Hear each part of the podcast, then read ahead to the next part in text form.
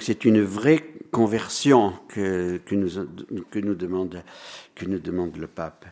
Alors, je vous cite euh, le numéro 208. Quand nous sommes capables de dépasser l'individualisme, dit le pape François, un autre style de vie peut réellement se développer et un changement important devient possible dans la société.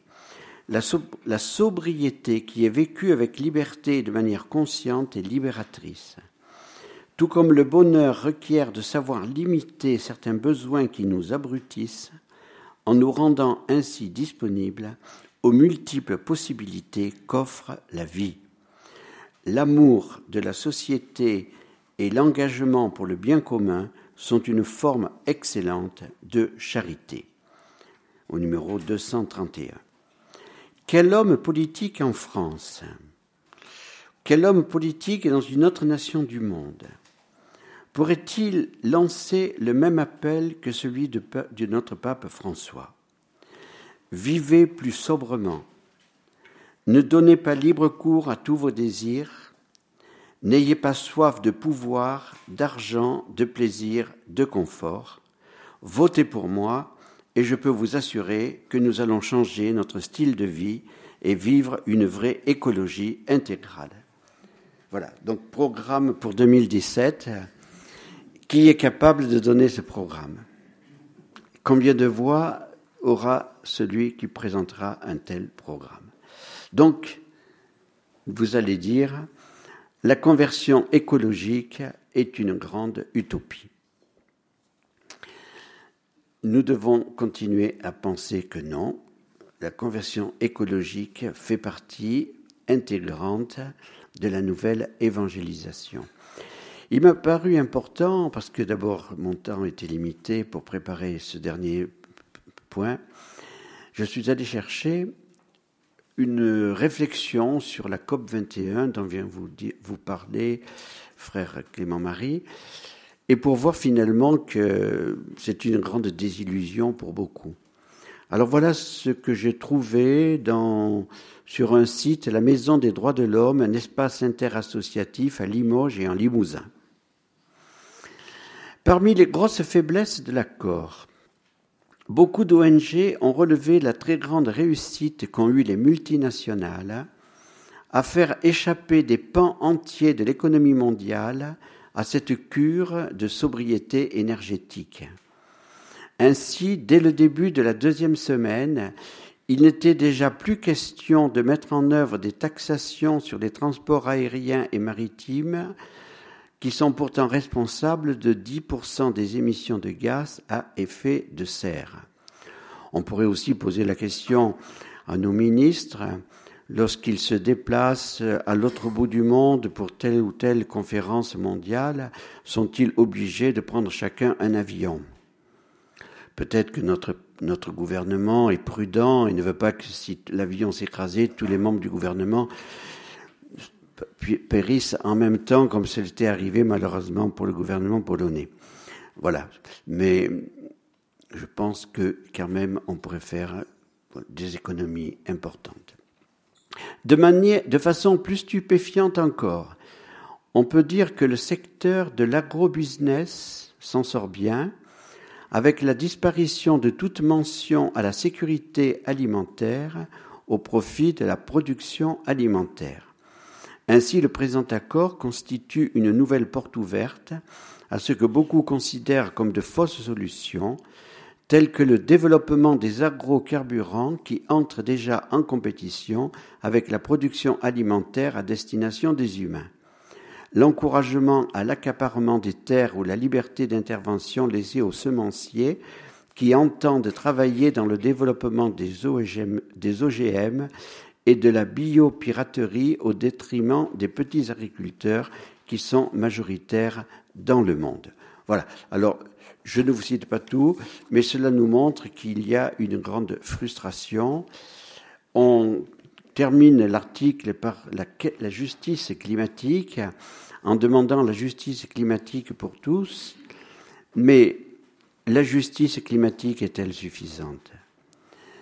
Notre forum touche à sa fin il nous permet de mieux comprendre que ce qu'on appelle la ce qu'ils appellent la justice climatique n'existera en vérité que lorsque tous les hommes et toutes les nations accepteront de revenir à l'obéissance à la loi naturelle.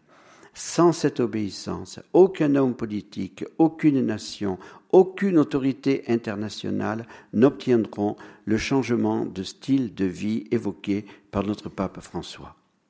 Qui alors peut avoir autorité pour un tel changement Je n'ai qu'une réponse.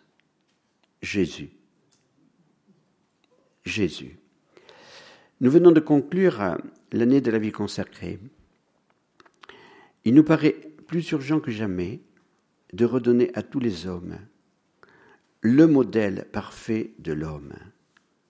Quand Ponce Pilate présente Jésus qui vient d'être flagellé au peuple pour le condamner à mort, Ponce Pilate dit Voici l'homme.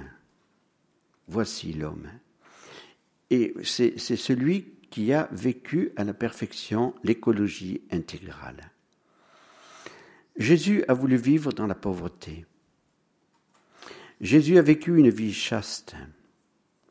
Jésus est le parfait modèle de l'obéissant à Dieu, à l'autorité dans la famille, dans la société, dans le peuple de Dieu. Le Concile Vatican II a dit les consacrés doivent être signes du royaume de Dieu. En quoi sommes-nous signes? Dans le sens que nous voulons suivre la vie que Jésus a vécue. Vie par nos voeux de pauvreté, de chasteté, d'obéissance. Ces trois voeux n'empêchent pas d'être des hommes et des femmes libres, mais ils nous permettent d'être des chrétiens qui ont librement décidé de suivre Jésus, pauvre, chaste et obéissant. Notre pape François est un religieux. Et c'est en tant que premier pape jésuite de l'histoire qu'il veut une Église pauvre pour les pauvres.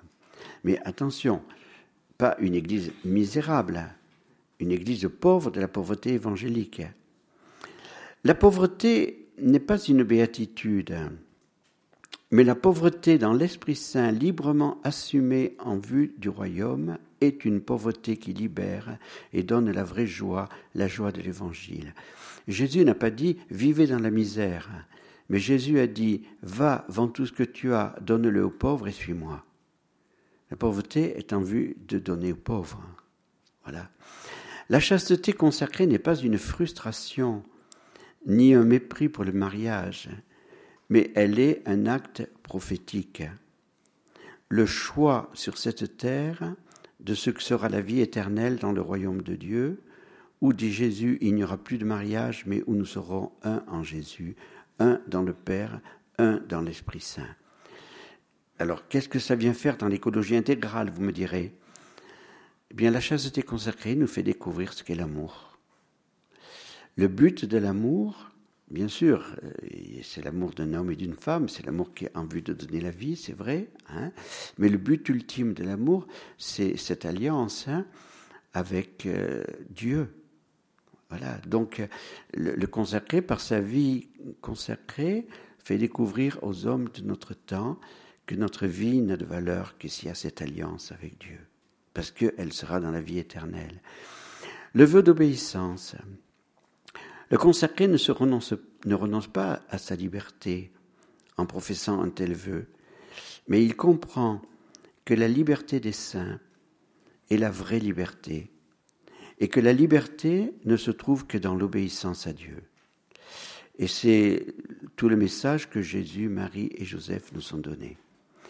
Donc, nous sommes conscients que notre vie consacrée a une pierre à apporter à ce défi actuel de l'écologie intégrale. Mais ce n'est pas nous qui avons la pierre à apporter. Nous ne sommes que les représentants de Jésus. C'est Jésus qui est la réponse. Et je vous cite les derniers mots de notre pape François. Ça nous rejoint avec l'introduction. Nous n'oublions pas parce que c'est important qu'on mette en place euh, des, organisations pour transformer, c'est vrai, mais si on ne transforme pas le cœur de l'homme, on ne transformera pas du tout cette, civilisation. Ce n'est pas possible. Il faut d'abord transformer le cœur. Et Pape François termine là où aussi en parlant de la vie éternelle.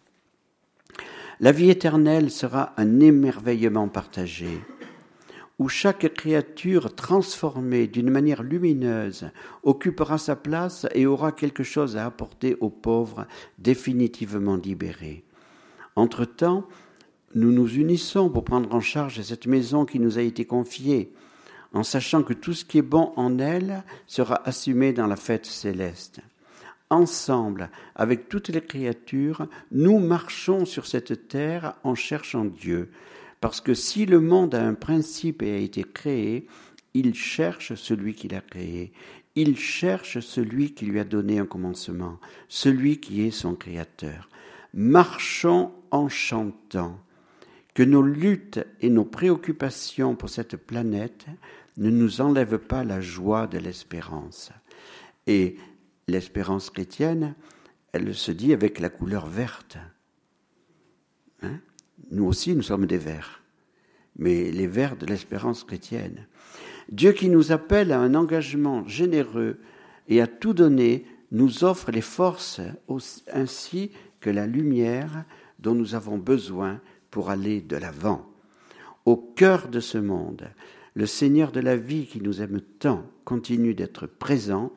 Il ne nous abandonne pas, il ne nous laisse pas seuls, parce qu'il s'est définitivement uni à notre terre, et son amour nous porte toujours à trouver de nouveaux chemins.